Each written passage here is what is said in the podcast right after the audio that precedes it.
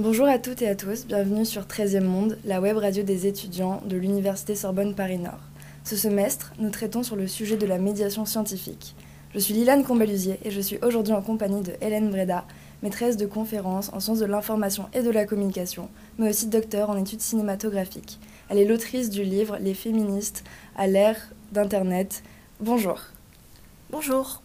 Euh, Pouvez-vous vous présenter brièvement? Mais vous l'avez déjà très bien fait, mais effectivement, je suis enseignante-chercheuse ici à l'Université Sorbonne Paris-Nord, euh, titulaire donc depuis 2017 euh, au sein du laboratoire le LabSIC. J'enseigne aussi la communication à l'IUT de Saint-Denis.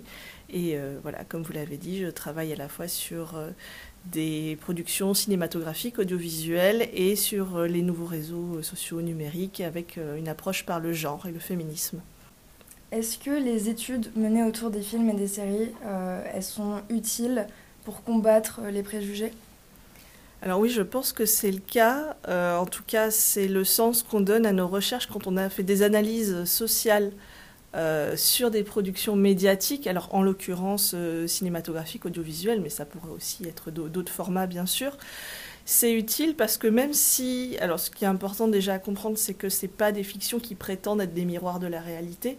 Hein, on ne prétend pas nous montrer forcément euh, quelque chose d'absolument réaliste, mais pour autant, ce, sont des fictions qui émanent d'un contexte culturel, social, et donc ce sont des choses qui vont véhiculer des idées, des représentations, parfois des revendications, et tout ça, ça imprègne nos imaginaires, ça imprègne nos mentalités, et ça construit le regard qu'on porte sur le monde depuis l'enfance, mais ça continue à l'âge adulte. Donc ça va influencer sur nos représentations, sur nos rôles sociaux, euh, sur euh, voilà les stéréotypes qu'on peut avoir, toutes ces choses-là. D'accord. Est-ce que vous pensez que c'est négatif Alors moi, en tant que chercheuse, je ne suis pas là pour apporter forcément un jugement de valeur. Ça dépend, en fait. Ça dépend vraiment de ce qui est véhiculé. Il y a tout un tas de stéréotypes qui sont, bah, du coup, par définition, simplifiés, simplistes, et qui donc... Euh, vont euh, nous donner une vision du monde peut-être un peu voilà, schématique, mais évidemment, il y a aussi de bonnes représentations. Et donc, dans ce qu'on va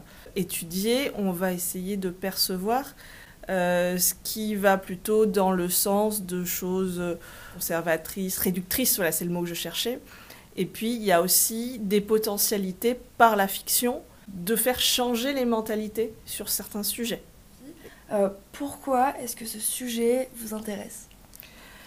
Alors ce sujet, il est un peu arrivé sans que je m'y attende. En fait, moi, j'ai fait une formation classique d'études cinématographiques, d'abord à Montpellier et puis ensuite à la Sorbonne Nouvelle à Paris 3, où euh, c'était vraiment un apprentissage euh, théorique et formel, c'est-à-dire qu'on apprenait à analyser euh, bah, les cadrages, le son, le rapport entre le son et l'image, les échelles de plan, toutes ces choses-là. Et la dimension sociale, elle est arrivée assez tard finalement dans ma, prise de conscience, parce que c'est comme ça que ça nous était enseigné. Euh, de, des effets sur la société, de sortir de quelque chose qui serait purement artistique pour te dire voilà, c'est pas l'art, il n'est pas produit dans euh, un vide social, euh, il nous renseigne sur la société qui le produit.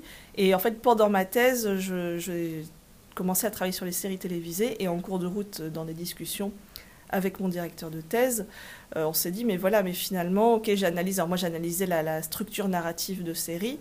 Et du coup, on en est arrivé à se dire, mais il suffit pas juste de travailler sur euh, cette structure, mais de se dire, mais qu'est-ce que ça traduit comme relation sociale entre les personnages? Donc euh, c'est assez tard dans ma formation que j'ai pris conscience et que je me suis intéressée à euh, cette question des représentations sociales. Et là, une fois qu'on a ouvert cette petite porte, ça ouvre, enfin ça fait découvrir des choses absolument passionnantes, extraordinaires et inépuisables.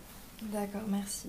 Dans vos recherches, vous venez dénoncer les inégalités causées par le patriarcat, notamment avec un manque de rôle féminin. Euh, justement, en dénonçant ce manque d'équité ou d'égalité, pensez-vous que le milieu cinématographique change?